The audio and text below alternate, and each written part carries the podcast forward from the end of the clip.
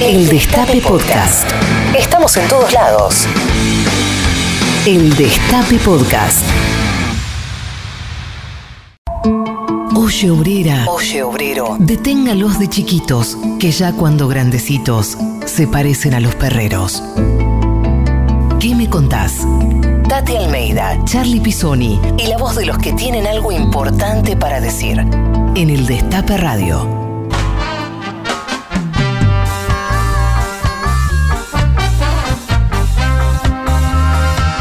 Buenos días a todas, buenos días a todas. Esto es ¿Qué me contás? Como todos los sábados aquí a las 12, son las 12.08 en la ciudad de Buenos Aires. Y estamos en el Destape Radio 107.3. Ahí pueden seguirnos también en las redes, en las aplicaciones y en todas las repetidoras que tiene el Destape en todo el país. Y este programa, además de quien les habla, Charlie Pisoni, lo hacemos con nuestra heroína de todos los sábados y de toda la vida, que es nuestra queridísima Tati Almeida. no es para tanto, che. Bueno, ¿qué tal chicos? ¿Qué tal, Tati? ¿Cómo estás? ¿Con frío? ¿Cómo estás ahí en tu casa? Sí, querido, sí, estoy en casa, te imaginas, abrigadita. Qué viento, qué viento, qué frío, ¿no? se viene el invierno. ¿Y vos cuándo, venís al, estudio? Queremos que vengas, te queremos acá en el estudio. Vos, vos sabés que había pensado justo hoy, por razones obvias, haber estado allá, pero hace mucho frío, che mucho frío. Bueno, y hoy, hoy Tati, conseguiste a un invitado muy, muy especial, un amigo tuyo. Vos sos una gran productora, sos una gran productora. Contanos cómo hiciste para que hoy esté con nosotros Ismael Serrano, dale. Y bueno, te imaginas que con Isma nos conocemos hace tantos, tantos años. Yo me acuerdo cuando él venía al principio, siempre era un sitio, ya ahí salíamos a almorzar, él con nuestro querido Néstor Lombardi, que es su representante, y después lo hicimos con la que hoy es su mujer. Así que ya te digo, lo conocemos hace años, de años. ¿Vos le decís Isma? Yo sí. Ah, bueno, son amigos entonces. Eh, pero, ¿qué te parece? ¿Qué te parece? Además, no hago más que darle las gracias por esa permanente solidaridad en defensa de los derechos humanos.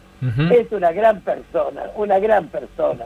Bueno, qué bueno Tati que lo conseguiste para que esté con nosotros hoy y aparte esperamos eh, que, sigas así con tu espectacular producción periodística y general que haces todos los sábados consiguiendo a los invitados más difíciles que están acá en el Destape Radio.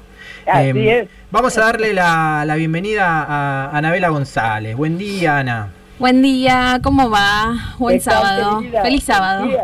Qué frío que hace, ¿eh? Todo bien, todo bien. bueno. Y eh, yo les quiero contar que hoy obviamente tenemos un nuevo sorteo, un sorteo, eh, un sorteo más de nuestros amigos de Buena Vibra Remeras y queremos que simplemente nos dejes un mensaje para Ismael Serrano y ya vas a estar participando del sorteo. Eh, contanos o escribile un mensaje para él en nuestras redes en arroba que me contás, en Instagram y en Twitter o al WhatsApp de la radio al 11 25 80 93 60. Ahí está, 11 25 80 93 60 mensajes para Ismael Serrano. ¿Tendrá buena vibra una remera de Ismael Serrano? Yo creo que sí. Así que seguramente por ahí el ganador o la ganadora que participe se puede llevar una remera de Ismael Serrano. Tati, vamos a escuchar un poco de música, eh, ¿te parece? Em, buenísimo. vamos a escuchar a nuestro invitado del día de la fecha, a Ismael Serrano, un candombe para olvidar, para, meternos, para meternos un poquito en clima de lo que va a venir después de, de este bloque. Dale. Dale. Bueno.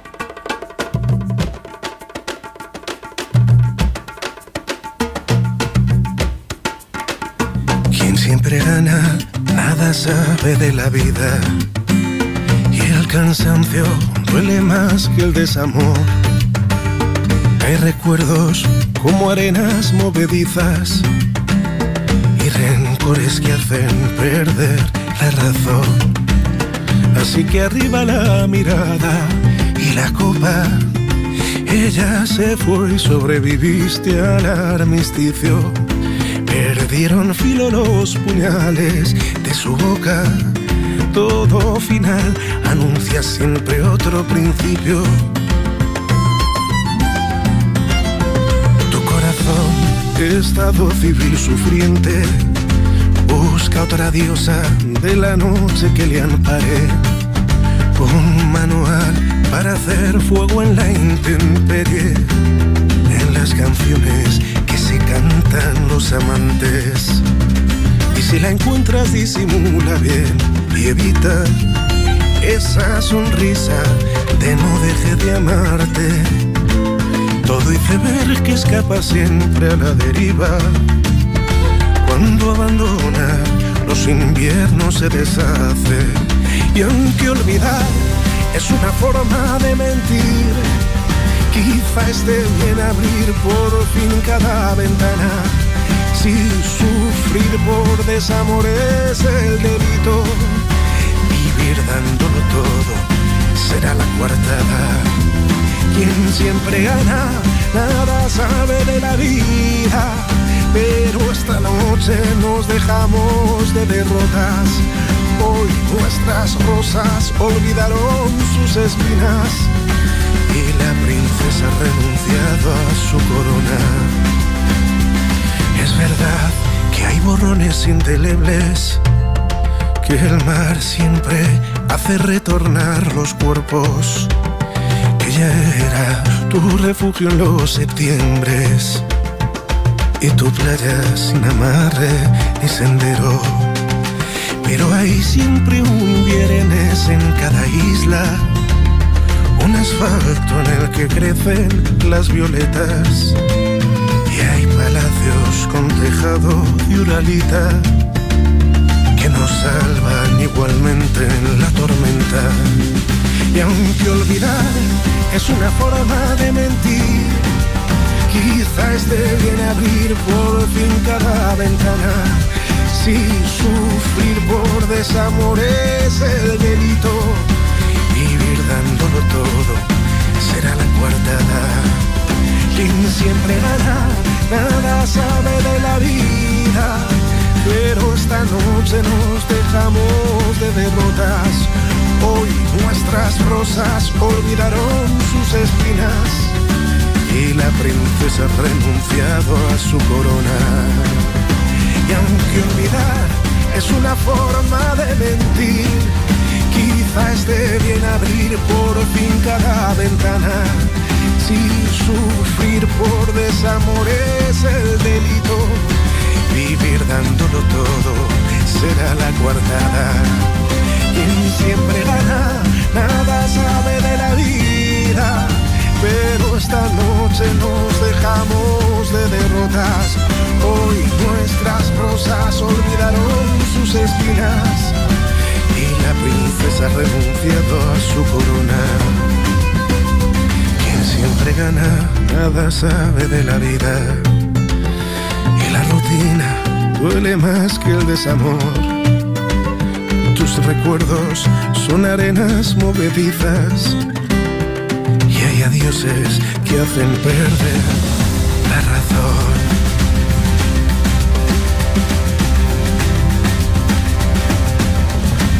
Escuchar todo lo que hay para decir. ¿Qué me contás? Mucho por descubrir. ¿Y vos? ¿Qué me contás? Entrevista. Seguimos aquí en ¿Qué me contás? 11 25 80 93 60 mensajes para nuestro invitado del día de la fecha que les voy a contar quién es. Él nació el 9 de marzo de 1974 en Madrid, España. Su infancia la vivió en el barrio de Vallecas. Sus padres son Rodolfo y Julia. Junto a su compañera, la argentina Jimena Ruiz Echazú, tuvieron a la pequeña Lila. Aunque nos dice, no soy el cantautor que vino a ordenarte la vida, para nosotros es el trovador que le canta la vida. Con sus canciones no solo nos cuenta historias de amor, sino que además nos despierta la conciencia social. El invitado del día de la fecha es... Ismael Serrano. Así es, querido. ¿Cómo estás, Ismael? Qué placer, qué placer. ¿Cómo estás? Hola. Bien, bien. Hola, encantado, encantado de hablar con, con vosotros, con vosotras, aquí desde Madrid, echando mucho de menos a Argentina, echando mucho de menos a mis amigos y a, mis amigas del otro lado del océano, y feliz de escucharte, Tati, eh, feliz de, escucharos a ambos. Para nosotros también. Bueno, contanos, ¿cómo estás? Tanto tiempo, Dios mío, que la última vez que estuviste, ¿cómo está tu familia? ¿Cómo estás pasando esta época de pandemia y de confinamiento, ¿no es cierto?, con Jimena y con tu hija. A ver, ¿qué me contás, Ismael? bueno, pues ahora ya, más, tranquilo, la verdad, porque están vacunados mis padres y eso ha hecho que baje un poquito el estrés con el que se vive pues el confinamiento y la pandemia. Para mí yo no soy muy dado a, romantizar, a mí no me gusta mucho esto de romantizar la, pandemia, porque hay quien dice que le ha venido muy bien para conocerse a sí mismo y para escribir eh, historias y demás, no, no, a mí me ha parecido horrible porque he estado lejos de la gente a la que quiero, porque no he visto a mis padres todo lo que me hubiera gustado, y eso que ah. somos unos privilegiados, somos pocos en casa y, y tenemos una casa grande y hemos vivido el confinamiento de manera privilegiada, pero pero bueno, no he podido acompañar en el duelo a algunos amigos que han perdido a familiares, no he podido despedirme de amigos que, que no, no, no, bueno, que, en fin, pues como tantas, como tantos otros, lo he vivido con incertidumbre y, con mucho estrés. Hmm. Claro sí, sí, sí, como todos. Eh, Ismael, hay una, mm, una, hermosa canción que compusiste que eh, se titula Cuando llegaron ellas, que relata la lucha de los pañuelos verdes, el, empoderamiento eh, y el ni una menos, que compusiste junto a tu compañera Jimena Ruiz Echazú. ¿Nos podés contar cómo fue componer con ella y por qué eligieron este tema? Bueno, yo hacía tiempo que tenía pendiente escribir una canción que hablase sobre la lucha de, de, las mujeres, que es, a mi modo de ver, es la vanguardia de la lucha por un mundo mejor.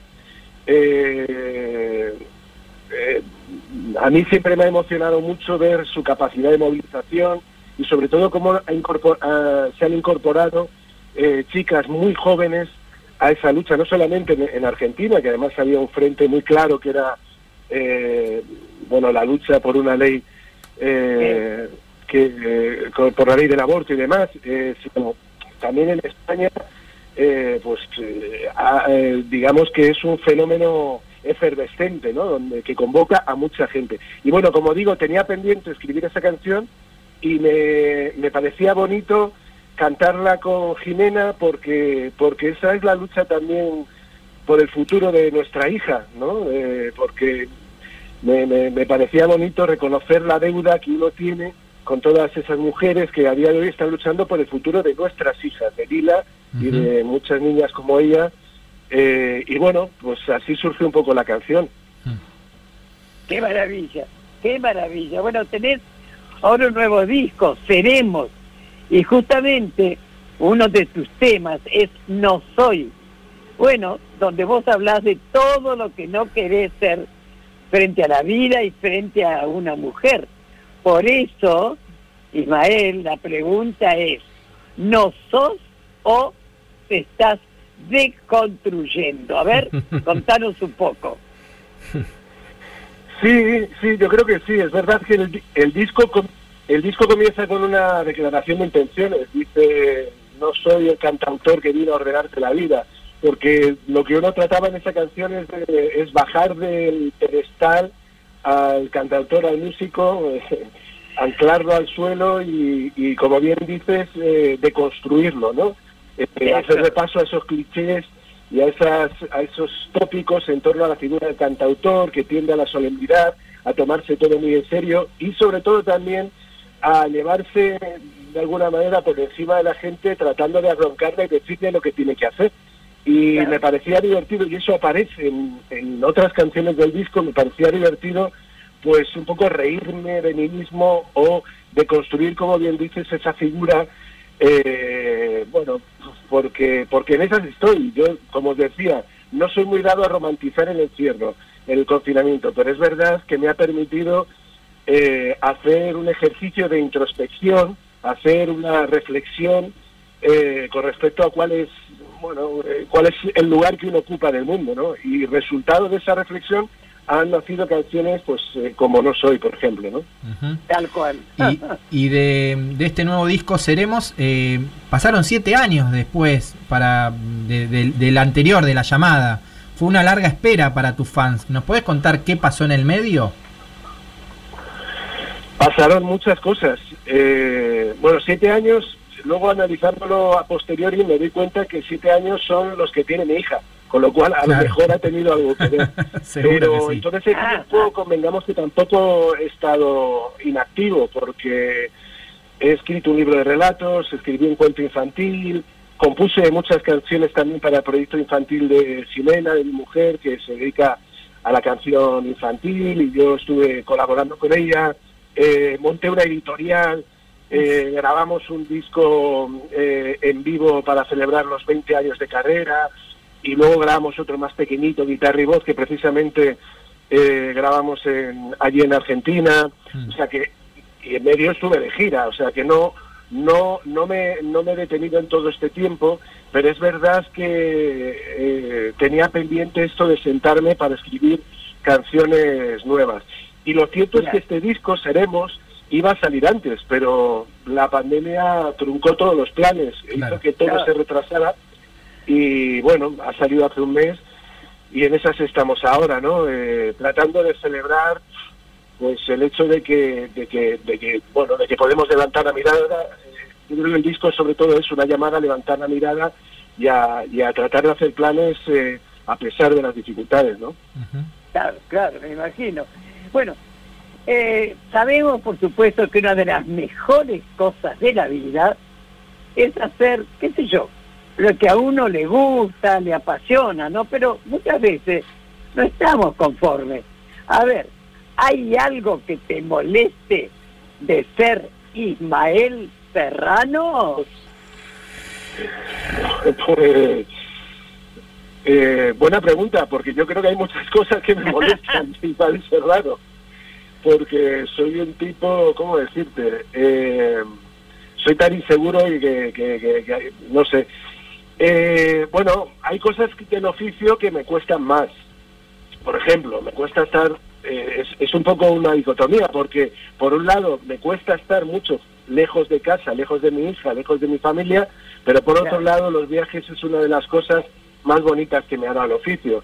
Entonces es un poco, estoy en esa en ese dilema constante entre la celebración de, empezar una gira y por otro lado la melancolía de estar lejos. Y quizás ese sea lo que más, me define y lo que más me enerva de Iván Serrano, que es eh, un tanto bipolar, que pasa de que, vive en una montaña rusa emocionalmente. Más aún en este tiempo en el que yo creo que todos nos hemos fragilizado un poco. Yo creo que la, la pandemia ha hecho que nos sintamos más frágiles en muchos aspectos. Y emocionalmente para alguien que vive en una montaña rusa, pues convengamos que es añadirle más ansiedad a la vida ya de por sí. Eh, es así. Ismael, eh, ¿qué te parece si vamos a escuchar un poco de tu nuevo disco y seguimos con la entrevista después? Me parece muy bien. Dale, vamos a escuchar cuando llegaron ellas, el tema que hablábamos hace un ratito, cantado por Ismael y por su compañera Jimena Ruiz Echazú.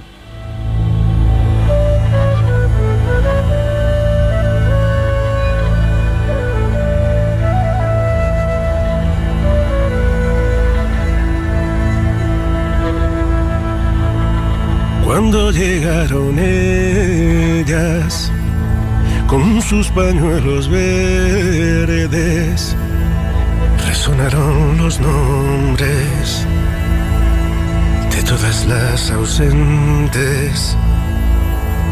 Cuando llegaron ellas, clamando por sus vidas,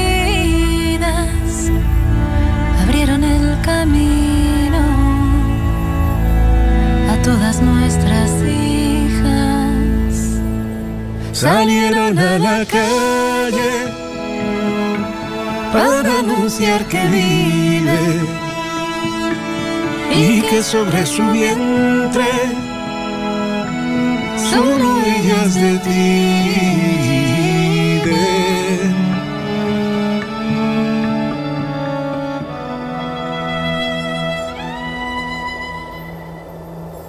Cuando llegaron ellas para saltar el cielo, habían perdido tanto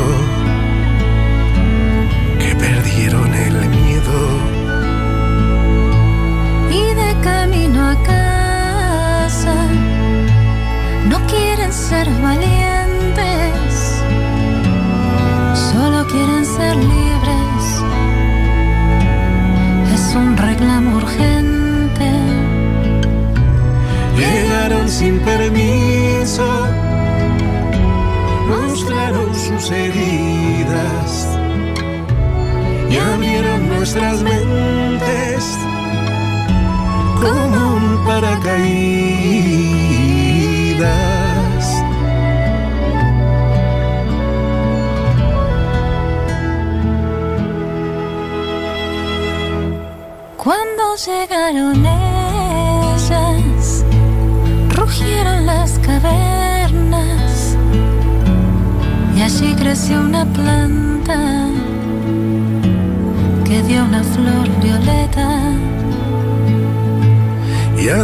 arrancar la flor, para arrancar la vida, la bestia la agitó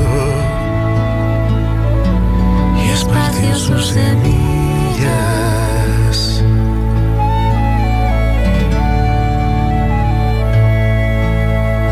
Estás escuchando a Tati Almeida y Charlie Pisoni. ¿Qué me contás?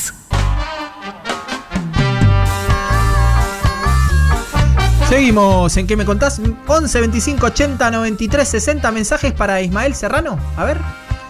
Me llamo María Ángeles y es para dejarle un saludo a Ismael. Eh, dentro de, de las mujeres de mi familia es muy querido y lo seguimos mucho y yo lo admiro desde hace muchos años. Eh, sus canciones siempre me sirvieron para acercarme mucho a mi mamá, así que lo quiero mucho por eso. Eh, lo sigo en Twitter y, soy fan de sus declaraciones, así que estoy muy emocionada de que esté hoy ahí con ustedes. Hola Tati, Charlie, ¿qué tal? Daniel de Benavides. Bueno, nada, que les estoy escuchando y una de las canciones que más me gusta escuchar cada tanto es Papá Cuéntame otra vez, una legendaria canción de Ismael Serrano y me callo porque quiero seguir escuchándolos. Los abrazo, beso. Buen día, este es un mensaje para Ismael Serrano y bueno, me encanta con qué dulzura canta. Eh, muy, muy eh, eh, enternecedor, no sé cómo decirlo, pero me encanta este, su profundidad en los temas, en sus palabras. Abrazo grande. Muchos, muchos, muchos mensajes para Ismael y también en las redes, en Twitter, en Instagram. Elegimos uno de Twitter, ¿no, Ana? Exactamente. Arroba Odor23 dice, un gran saludo de corazón para Ismael Serrano. Nuestro hijo más grande se llama Ismael en honor a él. Hasta la victoria siempre y vamos que hoy es siempre todavía. Seguí mandándonos mensajes. eh, queremos escuchar sus voces de los oyentes y oyentas, así que mándenos audios por WhatsApp al 11 25 80 93 60. Muy bien, muy bien. ¿Te, te sentís querido por, por los argentinos y las argentinas, Ismael? Qué lindo, Sí, qué sí, eh, mensajes. Argentina. Argentina, Argentina ha sido siempre muy, muy, muy generosa conmigo. Desde el año 97 que fui por primera vez hasta, hasta la última vez que estuvimos. Yo creo uno de los últimos viajes que hicimos antes de que, bueno, todo estallara por los aires fue precisamente Argentina y, y bueno, sí, sí me siento querido. Gran parte de mis afectos están allí, gran parte de mis mejores amigos están allí. Los echo mucho de menos y, y tenemos muchas ganas de volver, claro. Bueno, querido Isma, hiciste muchos conciertos solidarios. No nos podemos olvidar, uno acá en la Argentina, cuando en el 2013, un temporal que fue tremendo, cómo afectó a la ciudad de La Plata. Y vos, mi querido Isma, hiciste dos conciertos, ¿eh? A beneficio de los miles de los damnificados. A ver, ¿cuán importante es la palabra solidaridad en tu vida, querido? A ver, contanos. Bueno, supongo que tiene que ver con el entorno en el que he crecido. Eh, decís al principio que yo había, al principio que yo me había criado en un barrio que se llama Vallecas y yo tengo algo aprendí, si algo aprendí del entorno en el que, crecí, ese sentido es la importancia del sentido de comunidad, la importancia del nosotros, del bien común, eh, por así decir. Y es verdad que más allá de que forma parte de la tradición del cantautor, tradicionalmente el cantautor siempre ha tenido esa mirada exigente hacia la realidad y esa vocación solidaria, por así decirlo, supongo que tiene que ver por la educación que he recibido y, bueno, y, no sabría decirte, esto es como, soy, porque soy así, quiero decir, tampoco tiene más valor que el de, el de sentirte parte, sentir que de alguna manera a través de tu de tu música puedes aportar algo, puedes amplificar algunos mensajes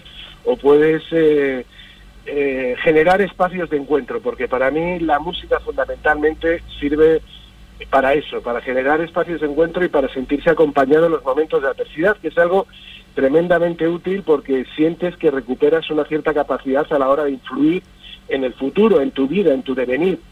Y, bueno, a mí eso es lo que, lo que para lo que me ha servido la música como oyente. Entonces trato que también como intérprete y como compositor, pues de alguna manera, pues también contribuir a eso, a generar espacios de encuentro. Mm.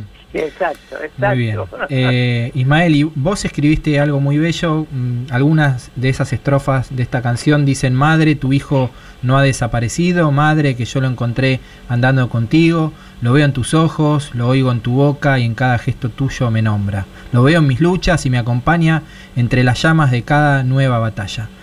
Contanos eh, la historia de este tema a las Madres de Mayo.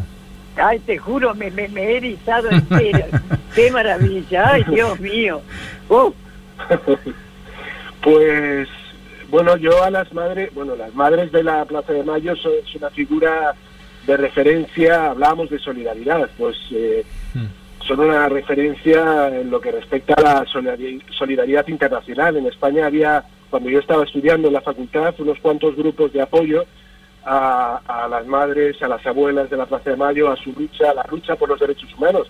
Y son un referente internacional en lo que respecta a la lucha por los derechos humanos. Entonces, de alguna manera, antes de conocer, eh, de conocer personalmente a las madres eh, eh, ya, ya de alguna manera eran una referencia y, y, las sentía como propias, por así decirlo, ¿no? Entonces, sobre todo, también eh, lo llamativo cuando uno la conoce por primera vez, conoce su historia, es como es la épica y, la heroicidad de, unas mujeres que se ven obligadas a, a asumir un protagonismo que, que, no han elegido de alguna manera, ¿no? Y que y a que bien les hubiera gustado renunciar, ¿no? Y, esa, esa heroicidad de, hacerse presente en un momento difícil de la historia, de la historia argentina y, convertirse en un referente y, asumir la lucha de sus hijos, eh, bueno, pues son un ejemplo de vida que, al que inevitablemente uno se tiene que acercar, ¿no? Eh, y así surgió la canción, desde esa deuda, por así decir, que uno siente eh, con unas mujeres que son un referente moral en, todo el mundo, en todo el planeta. Eh, ¿Sabés qué pasa, Ismael? Hicimos lo que cualquier madre hace por un hijo, porque además nos arrancaron justamente lo más preciado que tiene una mujer, que es un hijo, mi querido. Gracias, viejo, gracias. Vos te juro, qué, qué maravilla, qué maravilla.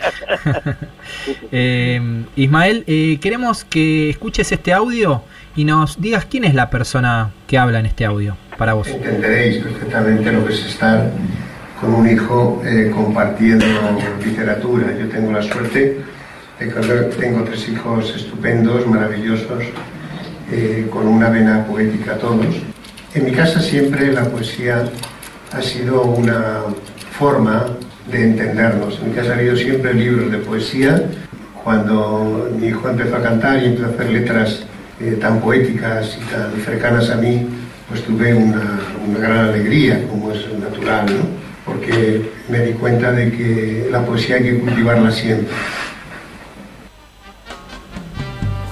Ahí pasaba tu, viejo, diríamos, en Argentina. Sí, sí, sí, mi viejo es mi padre, eh, bueno, es, eh, bueno, hablaba antes del entorno en el que he crecido. Yo creo que mis padres, tanto mi padre Rodolfo como mi madre Julia, son responsables de que eh, a todos, de alguna manera, mis tres hermanos nos haya dado por escribir de una forma de otra. Mi hermano pequeño es médico, médico de atención primaria, o sea que ha estado ahora en todo este tiempo en primera, en primera línea en la lucha contra la pandemia y demás, pero aparte de ser médico siempre ha escrito versos, siempre ha escrito, siempre, la, siempre ha tenido esa vocación literaria. Mi hermano mayor es periodista, siguió un poco los pasos de mi padre y, lleva ya una novela editada y está trabajando en la siguiente. Quiero decir que, que sí, que tienes razón, bien lo dice mi padre, el hecho de haber crecido en un entorno en el que bueno, había sobremesas, eh, las sigue habiendo a día de hoy, nuestras sobremesas son largas, hablamos de política, de poesía y de muchas cosas. Todo eso hace que uno tenga las inquietudes que tiene y que supongo que eso hace que a uno le haya dado por, por este género, por la canción de autor y por encontrar también en, el hecho de escribir una terapia que le, que, le ayuda a, sobrellevar un poco pues eh, los miedos, las contradicciones, las dudas con las que todos vivimos, supongo. Bueno, ¿te acordás? Yo tuve el placer de conocerlo a tu padre cuando almorzamos juntos en Madrid, en ese restaurante tan, tan original, ¿te acordás? Fue realmente un encanto, un, encanto tu padre. ¿eh? Bueno, a ver, en la Argentina, ¿no es cierto?, se discute mucho la participación de los artistas en la política. Sin embargo, vos colaboraste activamente con nosotras, con las madres de Plaza de Mayo, con las abuelas, ¿no es cierto? Y te pronunciaste además, y de qué manera, en el caso de Maldonado, o sea, que siempre, siempre estás al tanto de lo que pasa en el país, ¿no? ¿A qué se debe ese interés? Además que tu mujer es argentina, ¿verdad? Sí, bueno, eh,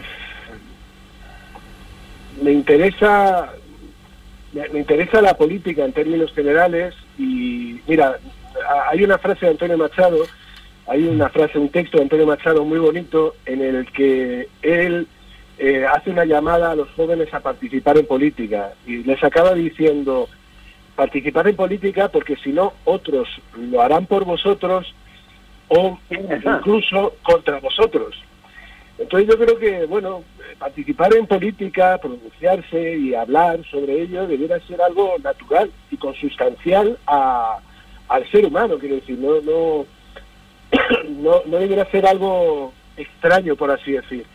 Eh, más aún cuando, cuando tienes la capacidad, como bien decía antes, cuando puedes servir de altavoz, por así decir, y tienes una cierta responsabilidad no sé si tiene que ser siempre así. Yo no digo que, todo el mundo tenga que, significarse políticamente, pero pero quiero decir, si alguien lo hace, y más un artista, pues bienvenido sea, no no pasa nada.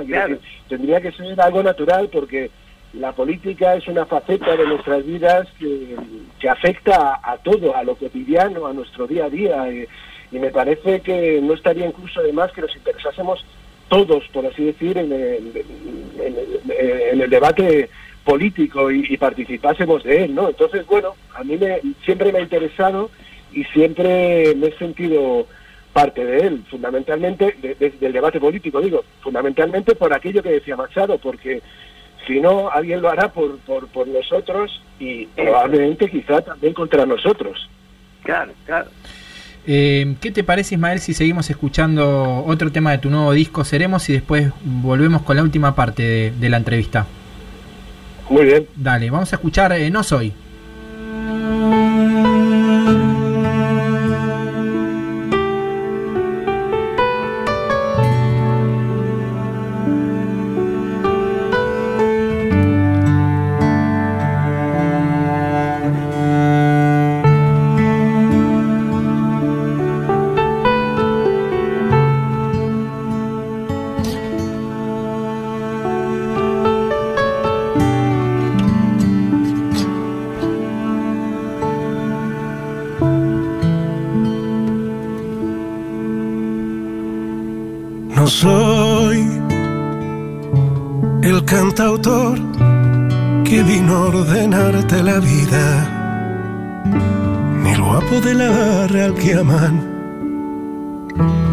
Las bailarinas. No soy aquel que se tatúa tu nombre en un costado, ni el dueño ni el guardián de tus olvidos o tus pecados. No soy aquel que un día te ayudará a montar los muebles del Ikea. No soy el aduanero que te revisa en cada una de tus fronteras. No soy tu inspiración, no soy tu carcelero. No soy un tipo duro, solo soy aquel que te amó como pudo.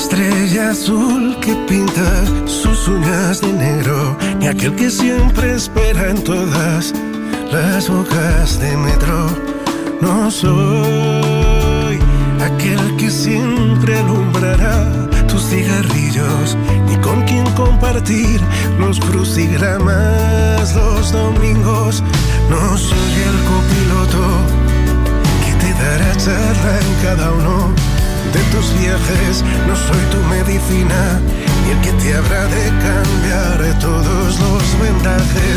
No soy tu inspiración, no soy tu carcelero. No soy un tipo duro, no soy tu salvación. Yo no soy tu tormento, ni el invierno más duro.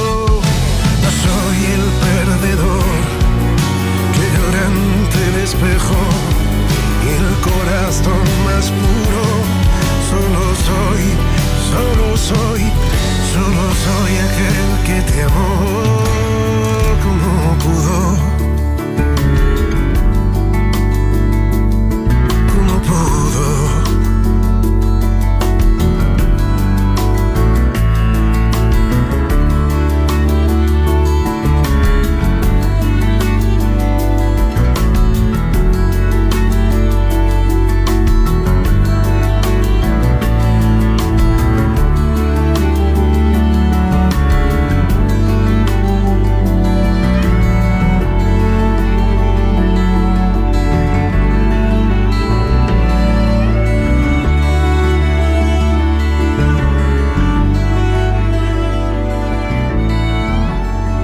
Tati Almeida, Charlie Pisoni y la voz de los que tienen algo para decir. ¿Qué me contás? Seguimos en ¿Qué me contás? con un gran, gran, gran invitado como es Ismael Serrano y hay muchos oyentes a lo largo y a lo ancho del país que quieren mandarle mensajitos. A- Acá a ver, los vamos a escuchar. Charlie, Tati, Ismael. Bueno, quería contarles que cuando nos casamos con mi esposo, yo me llamo Mercedes, el Carlos, cuando nos casamos entramos a la fiesta con Amo tanto la vida, así que él para nosotros representa mucho. Cada vez que escucho esa canción me, me remonta a ese momento tan inolvidable. Este, gracias Ismael. Mi admiración total hacia Ismael Serrano, sus canciones, su poesía y sus increíbles pensamientos. Amo su nueva canción Cuando llegaron ellas con Jimena, de la cual mi hija es súper fan, así que es una familia increíble, dos talentosos. Así que gracias por tanto, querido trovador, y eres luz en estos tiempos de pandemia. Lo adoro. Gracias. Hola Tati, hola Charlie, gracias por este sábado espectacular que nos están haciendo vivir con este reportaje a nuestro querido Ismael, que nunca abandona a Latinoamérica, siempre nos acompaña en esas causas urgentes e indispensables. Te quiero Ismael y siempre siguiéndote. Laura, de Floresta, Buenos Aires. Muchas gracias por todos los mensajes y adherimos a todos los mensajes, ¿no, Tati? ¿Qué te parece? bueno, como escuchaste, Ismael, la gente no te quiere nada, ¿eh? bueno, mi, querido, hablando justamente a tu rato de política, a ver, vamos a la política española, ¿no? Hace poco apoyaste activamente la candidatura de Pablo Iglesias, ¿no? Ahora, ¿te sentís realmente identificado con el movimiento Unidos Podemos? ¿Qué me contás?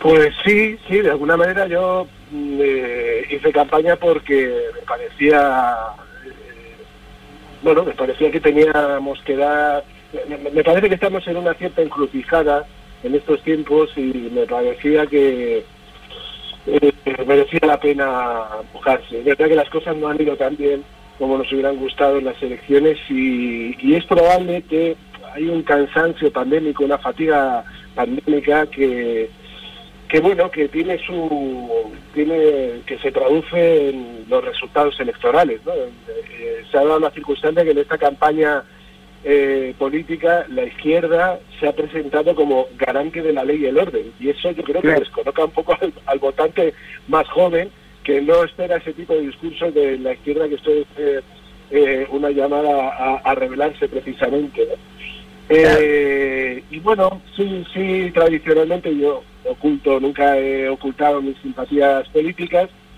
Si bien es cierto que la política partidaria me sume a menudo en la melancolía, eh, la, la, adhesión, yo no, mis, apoyos nunca son una adhesión inquebrantable, quiero decir, siempre yo hago, yo me sumo a, las campañas, pero siempre sin tratar de perder el espíritu crítico. los apoyos no son nunca cheques en blanco en ese sentido.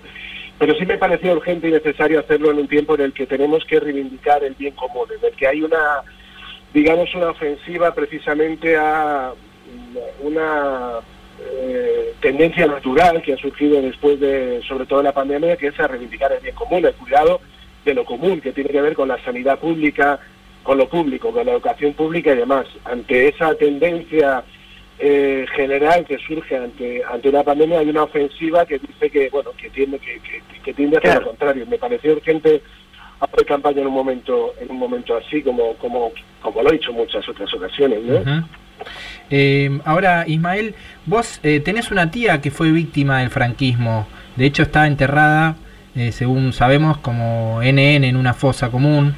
Y queríamos preguntarte cómo ves esa disputa por la memoria histórica en España ves posible ganar esta dura y ardua batalla?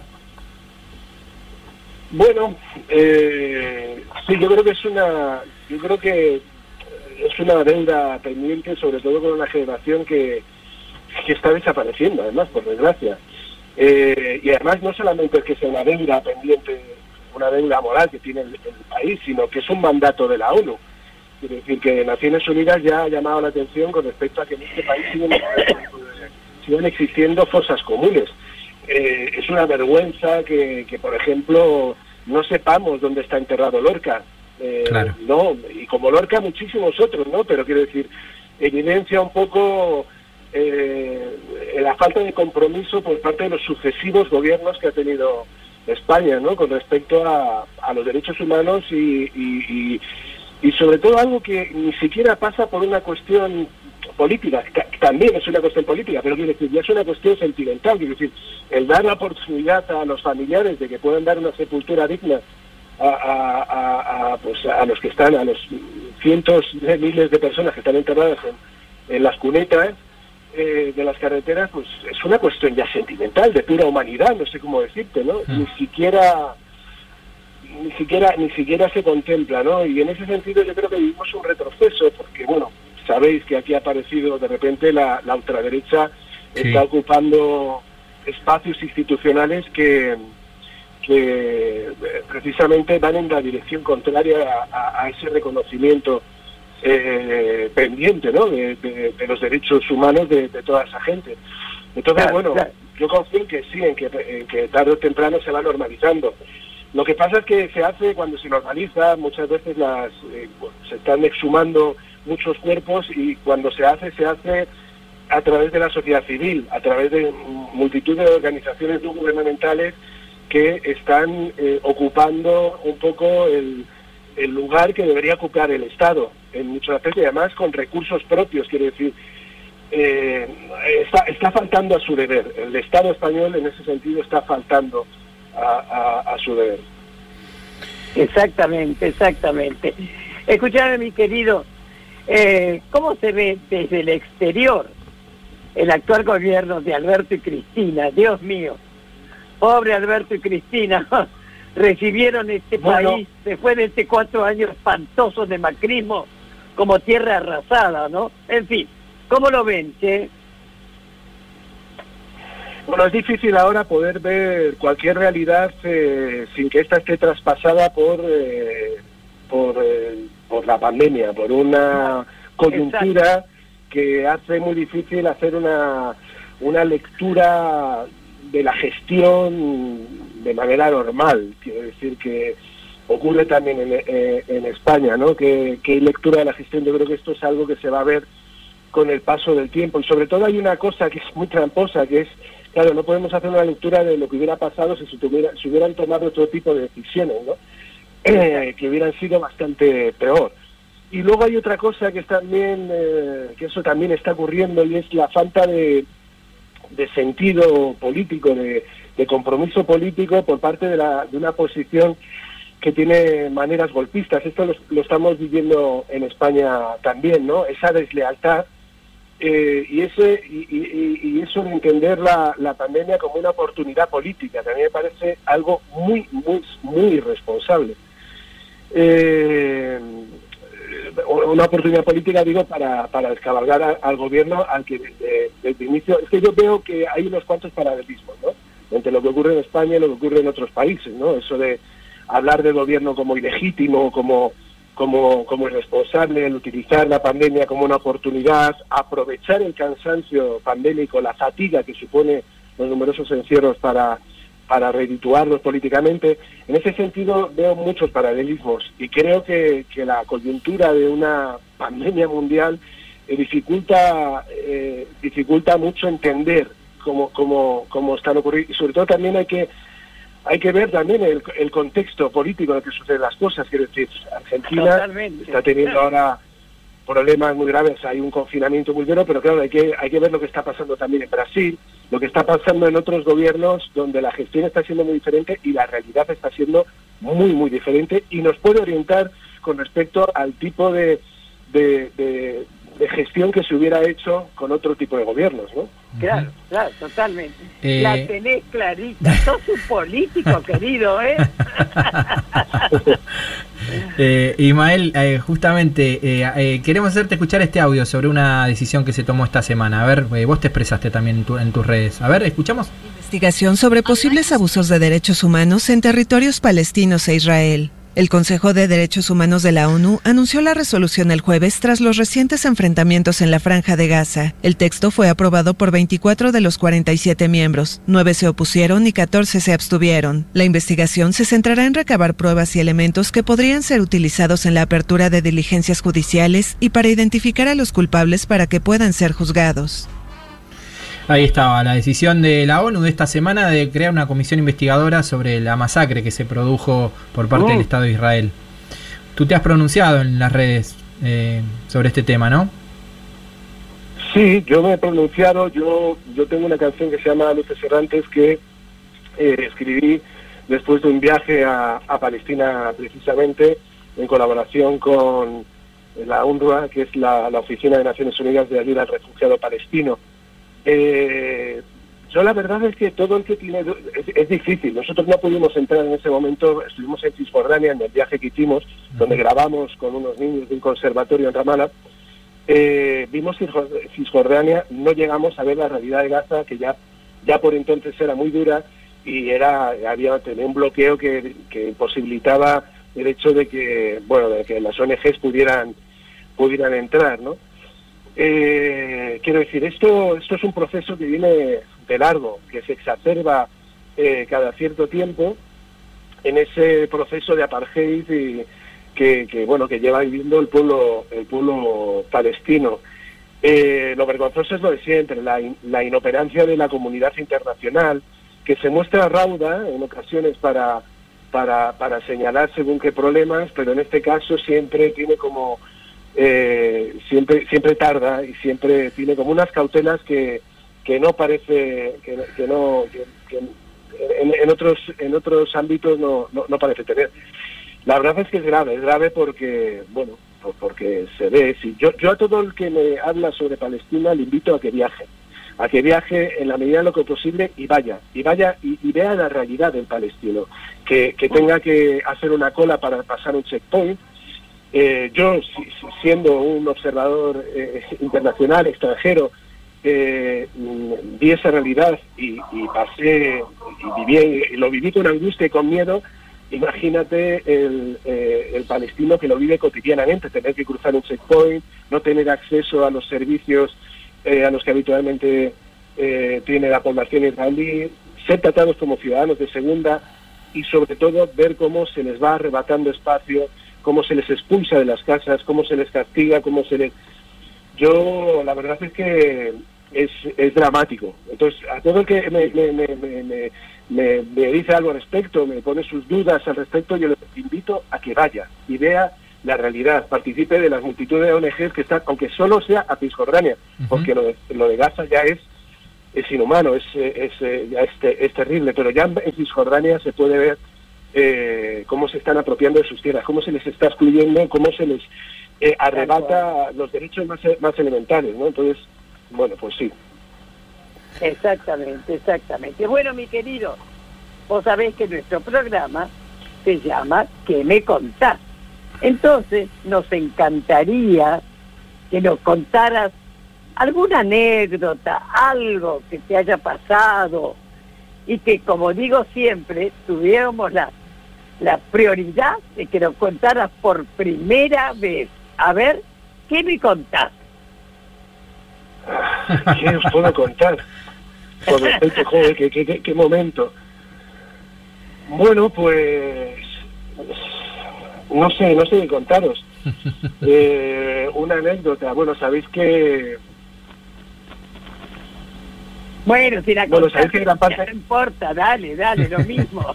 sí, sí, sí, no, estaba pensando, estaba pensando qué anécdota poder contar de Lila, de mi hija, eh, que es una que es eh, una persona maravillosa que cambia el vos por el tú varias veces a lo largo del día. De la misma forma que te habla de vos eh, cuando se dirige a su madre y pronuncia las S de, y las Cs de otra manera y pronuncia la de otra manera cuando habla conmigo. Eh, entonces, de alguna manera, y me emociono contándolo, eh, eh, bueno, todo lo que uno echa de menos de, de, Argentina lo tiene lo tiene representado en, en, Lila, de alguna manera, ¿no? Esa, mi, mi hija es mi hija es mezcla, tiene parte española de su padre, pero tiene parte argentina de su madre. Pero es que en la parte argentina de su madre tiene también parte polaca y tiene parte también irlandesa y tiene parte, bueno, mi hija eh, representa muy bien lo que es el, mestizaje eh, que en el fondo somos todos.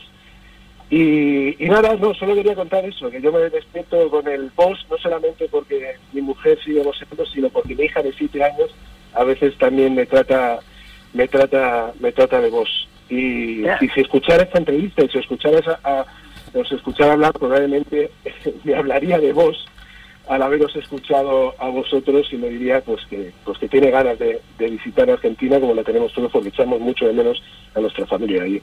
No es una anécdota pero bueno es, es parte de mi intimidad Bueno, y hay infinidad de mensajes para vos que no podemos pasar ahora. Vamos a elegir algunos para pasar el bloque que viene, pero muchos oyentes. Esta radio se, se repite en todo el país, de todo el país, que, que te saludan y, y nada, que les mandes un mensaje para ellos, especialmente a María Ángeles y a Marieta que están ahí prendidas también a la radio. Un mensaje para ellos, tuyo de tu parte, Ismael.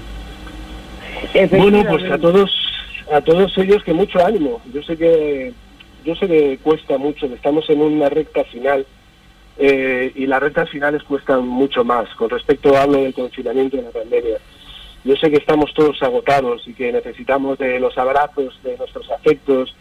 Yo, eh, pues sí, me, no me muero de ganas de, abrazar. Yo llevo un año sin abrazar a, a mis padres. Ahora que acaban de, de ser vacunados por segunda vez, volveremos a los abrazos y ahora podrán abrazar a su nieta. Y sé que es muy duro, pero pero hay que aguantar un poco más. Yo, eh, la medida en, lo que, en la que se pueda. Yo sé que es difícil que hay familias que, bueno, que no es lo mismo pasar un confinamiento en una casa con jardín eh, y co- o con vistas a la calle que una, una familia numerosa hacinados en una pequeña casa que no tiene a veces ni ventanas a la calle. Entonces, si algo ha revelado esta, esta, esta pandemia es la desigualdad en la que vivimos y ojalá sirviera como acicate para, para, para resolver precisamente esos problemas de desigualdad eh, que están presentes en, en todas partes. Dicho lo cual, mucho ánimo, arriba esa mirada y, y espero que muy pronto nos, nos volvamos a ver. Que nada, que Tati, que te quiero mucho, mucho, mucho, mucho y que ojalá nos podamos Yo, pronto. también.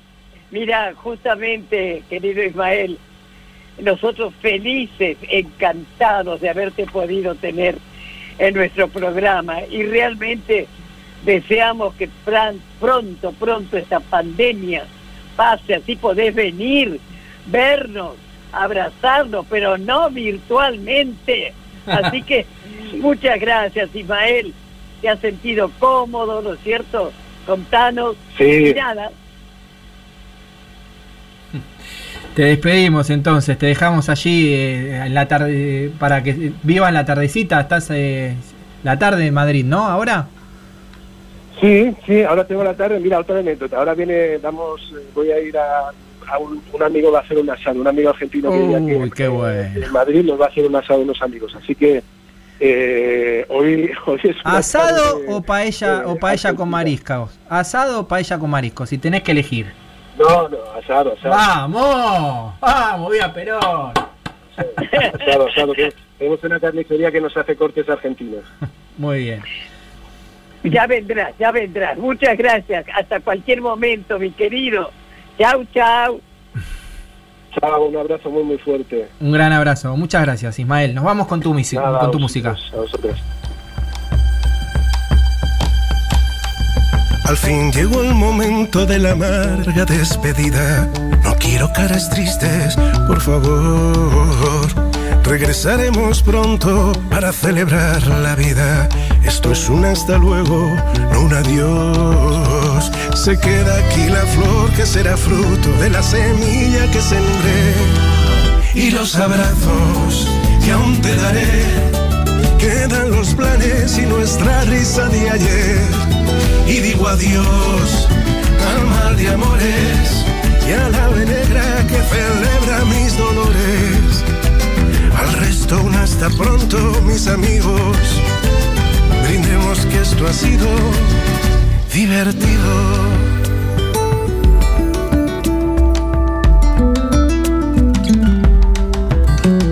Al fin llegó el momento de que hagamos las maletas. Acepten ofendidos mis disculpas.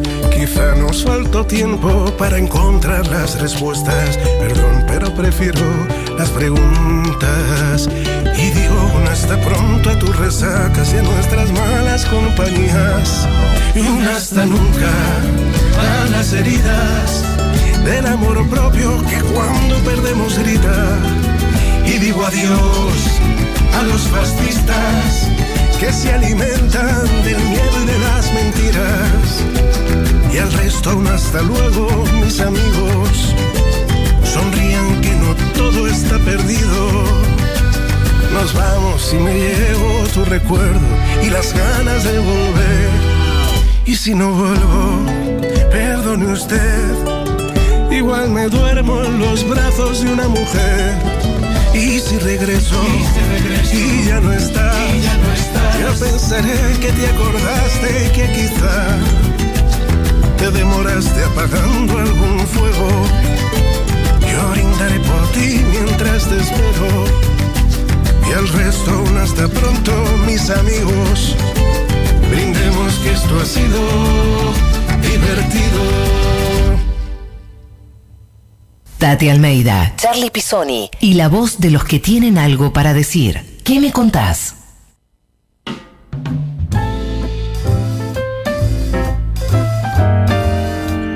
Mensajes al 11 25 80 93 60 para Ismael. A ver. Hola Tati, Charlie, qué hermoso programa. Acá desde Tucumán escuchándolo a Ismael y esperando que pase también esta pandemia para que vuelva por esta provincia a la que tantas veces nos vino a acompañar con su hermosa música. Hola, soy Toya de la Plata. Quería agradecer por esta nota, Ismael. Ismael, sos todo. Te agradezco siempre. Eh, empecé a escuchar en el 2003. Me emociona tu último disco muchísimo. Eh, me emociona cada recital que voy. La verdad que te extrañamos un montón. El jueves soñé que iba a un recital tuyo y me levanté feliz. Eh, te agradezco mucho. El tema que hiciste con Jiménez es increíble, la voz de ella es muy dulce, así que nada, te, seguimos apoyando y agradeciendo la verdad todo. Eh, te queremos muchísimo y esperamos verte pronto. Hola Tati, hola Charlie, un saludo especial para el compañero Ismael en mi nombre propio y en el de mi agrupación, el Círculo Podemos de Buenos Aires Provincias. Un gran recuerdo y agradecimiento por su desinteresada participación hace algunos años en nuestra campaña por la derogación del voto rogado para los residentes en el exterior. Luchamos aún por este derecho, a pesar de que la derecha no descansa nunca y, y en ningún lugar y nos han robado la posibilidad de participar en las elecciones del Consejo de Residentes, CRE, de la circunscripción Buenos Aires. Seguiremos adelante porque se puede. Mi nombre es María Carbonel. Ahí está, mensajes, elegimos algunos, sepan entender, pero son muchísimos los mensajes también en nuestras redes, ¿no, Ana? Sí, Vane en Instagram dice, gracias Ismael por acompañarme siempre con tus canciones y por el compromiso que tenés por las causas justas. Saludos desde Necochea y ojalá pronto podamos volver a verte arriba de un escenario en la costa atlántica. Y en Twitter dice arroba Berucha, qué lindo escucharte Ismael, nos haces bien, gracias por tu música y por tu empatía. Mm. Dato de color cuenta, y me hizo un Twitter y un Instagram en su momento para seguirte. Eso, eso, eso habla de, una, de un fanatismo, ¿eh? Exactamente, dice, eso en mi mundo es quererte un montón. Gracias Ismael Serrano. Muy bien. Muchas gracias a todos y a todas. Y todos los que participaron, participaron de un sorteo de la remera de Buena Vibra, que ojalá tenga la remera de Ismael Serrano, yo creo que sí la va a tener. ¿Y hay ganador o ganadora? Exactamente, tenemos ganadora arroba Laura Gary 77 que en Instagram dice que necesita básicamente la remera con la cara de Ismael Serrano. Así que eh, ojalá la tengan y si no tienen muy otras muy lindas otras remeras en Buena Vibra Remeras. Muy bien. El periodismo sigue siendo el mejor oficio del mundo, pero hay focos amarillos por la ambición de poder de algunos medios. Rodolfo Walsh. Hay tantos malos periodistas que cuando no tienen noticias, se las inventan. Rogelio García Lupo. Lucharon por memoria, verdad y justicia. ¿En qué me contás? Les rendimos homenaje con voz propia.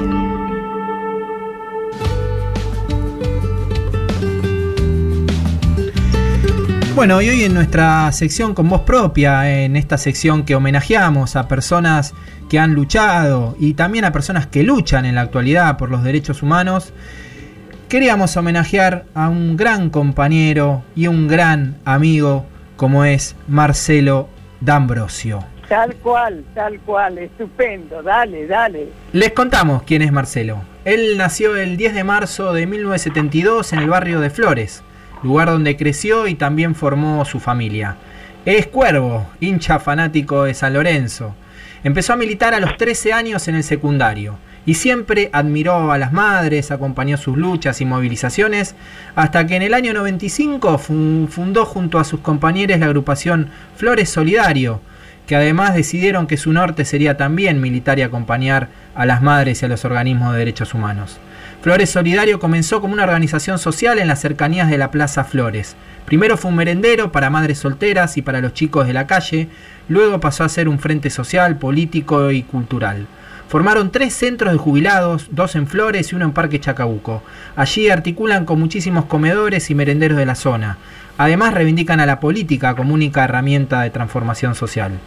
Marcelo también se acercó a los organismos de derechos humanos, madres, familiares e hijos, y en cada marcha del 24 de marzo es el que se encarga de llevar esos paños con las fotos de los 30.000 compañeros desaparecidos y se encarga especialmente de que esos paños entren a nuestra histórica Plaza de Mayo.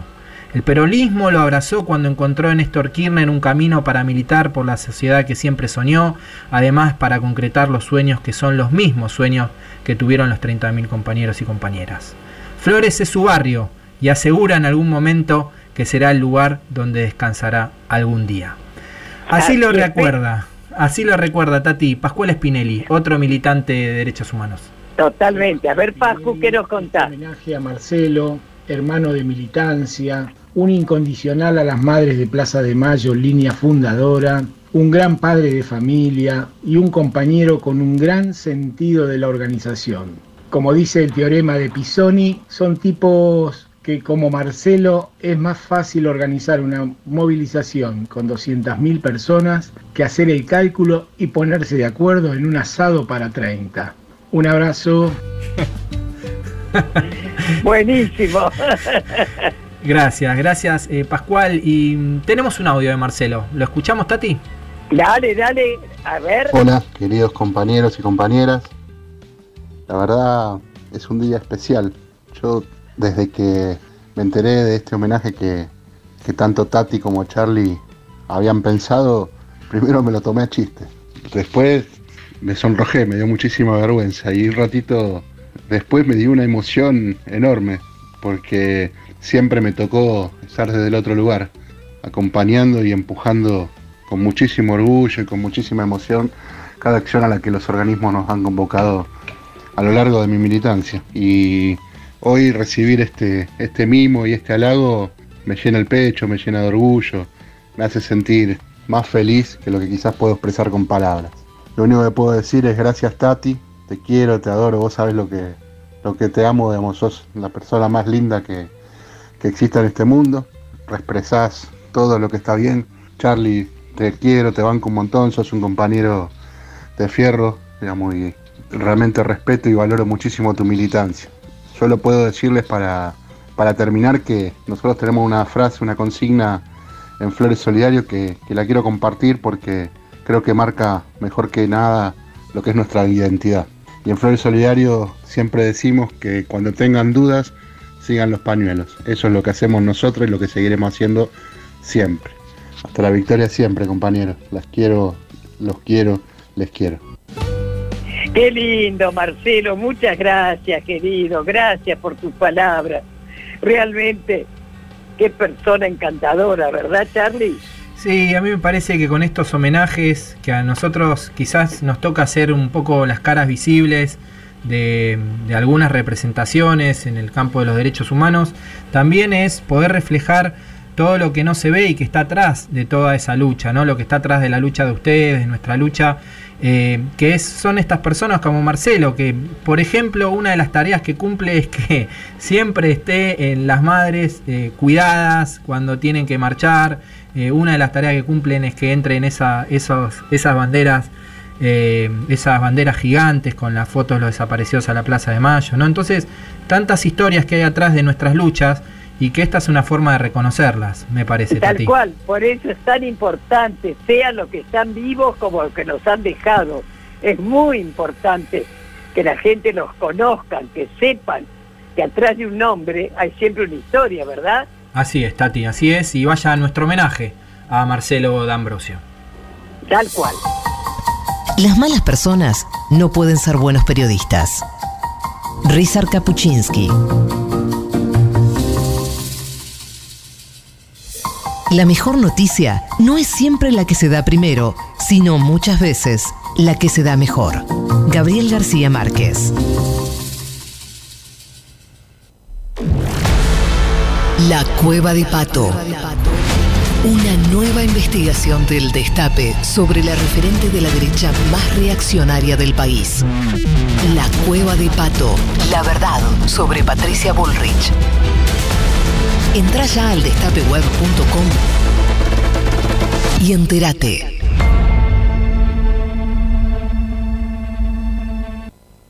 ...107.3... El Destape FM... ...107.3... ...107.3... El Destape FM... Escuchar todo lo que hay para decir. ¿Qué me contás? Seguimos en ¿Qué me contás? Eh, Tati, vamos a escuchar el panorama nacional de juicios de lesa humanidad y después venimos con el cierre del programa, ¿te parece? Dale, dale, dale. Panoju. Panoju. Panorama Federal de Juicios a los Genocidas. Panoju. Panorama Federal Semanal. Panoju 94, semana del 24 al 28 de mayo. Novedades. Neuquén. La Escuelita 7. El Tribunal Oral Federal número 1 hizo lugar al pedido de la Fiscalía y resolvió que 12 de los 15 acusados en el juicio sean indagados por delitos contra la integridad sexual cometidos en el centro clandestino de la Escuelita y en la comisaría de Cutralcó. Jujuy.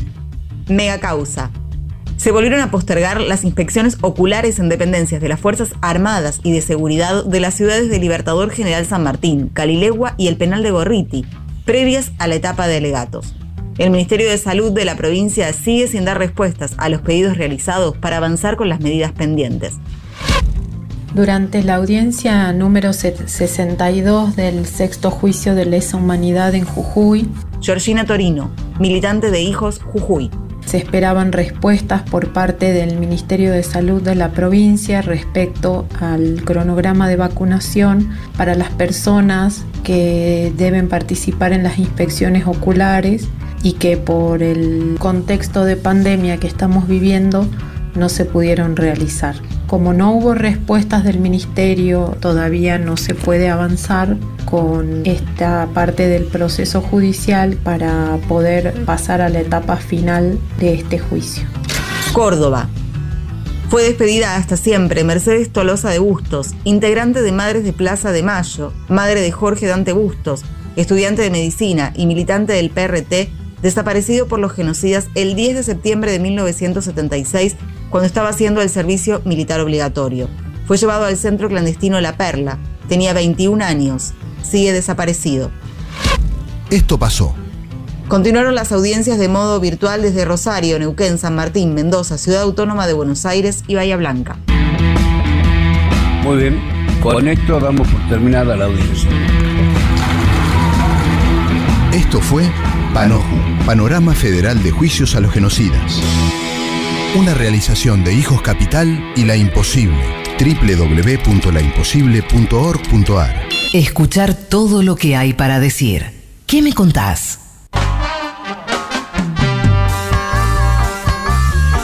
Seguimos con qué me contás y nos estamos yendo. Y antes de irnos, Tati, le vamos a, a- a- a dar el pase al próximo programa que sigue, que se llama Cápsula, porque acá está Nico Esquivel. Hola, ¿cómo les va? Buenas tardes. Perdón, hola Tati, ¿cómo estás? ¿Qué tal? ¿Todo bien, querido? ¿Todo bien? Pero ¿sabés qué, Charlie? Sí. Nos acabamos de enterar, Dios mío, que otra queridísima madre y abuela de Plaza de Mayo, Carlota Quesada, que vivía en Barcelona, acaba de dejarnos. Así que un homenaje y un recuerdo muy especial para nuestra querida Carlota Quesada, ¿eh? Así es, un homenaje muy especial. A mí me tocó conocerla, Tati. Viví tres años en Barcelona y, y la quería mucho. Así que Pero vaya, sí. vaya este, este programa también dedicado a ella, acá, acá, a nuestra querida Carlota.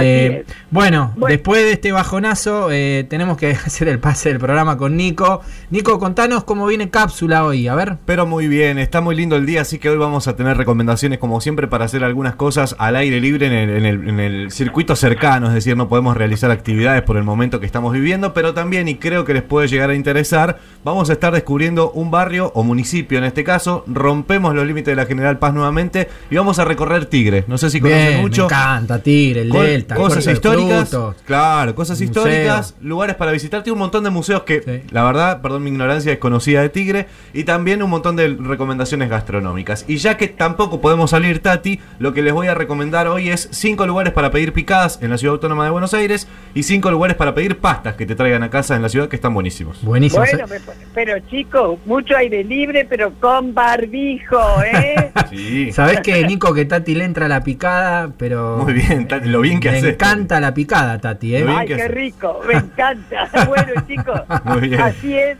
Bueno, Nico, eh, les pedimos a Nico y ahora, ahora, ahora sigue en cápsula, ¿eh? Tati, seguí escuchando el destape que sigue cápsula con Nico Esquivel. Gracias, Nico. Perfecto, bueno, chicos, será qué programón que hemos tenido, por favor. Qué grande, Tati, sos una, fe, una fenómena consiguiendo a los mejores invitados, sos una fenómena. y lo seguiré haciendo. Bueno, entonces los esperamos a todas, a todos y a todos el próximo sábado a las 12 del mediodía en el Destape con nuestro programa ¿Qué me contás? Feliz fin de semana, a cuidarse, por favor. Chau, chau. Chau, Tati, déjame despedir a nuestro equipo en la operación técnica Juan Tomala, la producción periodística Anabela González, Belén Nazar, Caro Ávila, producción general Lalo Recanatín, estuvo también acá acompañando a la producción Blas Lantos, muchas gracias, en las redes Caro Ortiz y nos vemos el próximo sábado en una nueva edición de ¿Qué me contás? Y nos vamos con un poco de música recordando al más grande de todos los tiempos que se cumplieron seis meses de su partida, a Diego Armando Maradona. un par de lisos crotos, esperando por el bondi, de Fiorito a Paternal, las pisadas, las rabonas, son los chiches que los viejos no te podían regalar. Y en la villa se juntaban los pendejos para verte gambetear del riachuelo para el mundo, desde el cielo hasta el infierno. Patadas en catalán llaman a diva manguearle milagros a San Genaro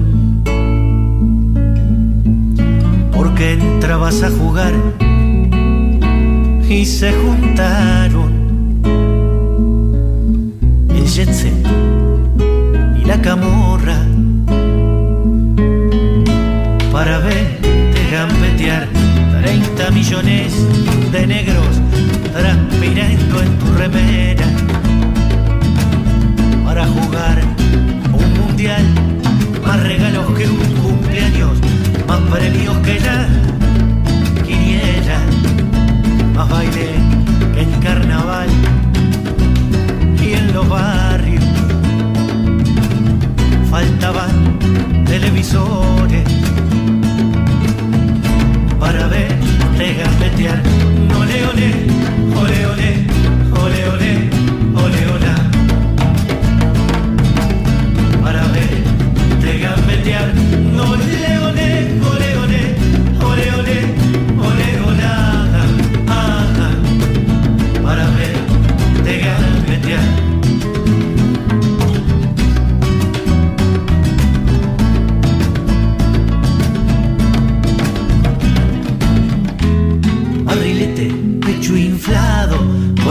sol de nuestros sueños. Te volviste a iluminar, empachado de ilusiones, cuando vos eras el dueño. Te fueron a desterrar y en las calles cada lágrima fue el precio para verte gambetear gordo, cara de galleta, caminando medio chueco, siempre echado para atrás, como no te daban pase, te piantaste de los muertos, como te iban a parar y rezamos en La Habana y en Buenos Aires. Para verte gambetear con la sonrisa de pibe, con el brazo guerrillero y el corazón de arrabal, la zurdita endemoniada y el martillo en el carguero. Cada día te quiero más, no hace falta más que entrecerrar los ojos para verte gambetear. Ole, ole, ole, ole,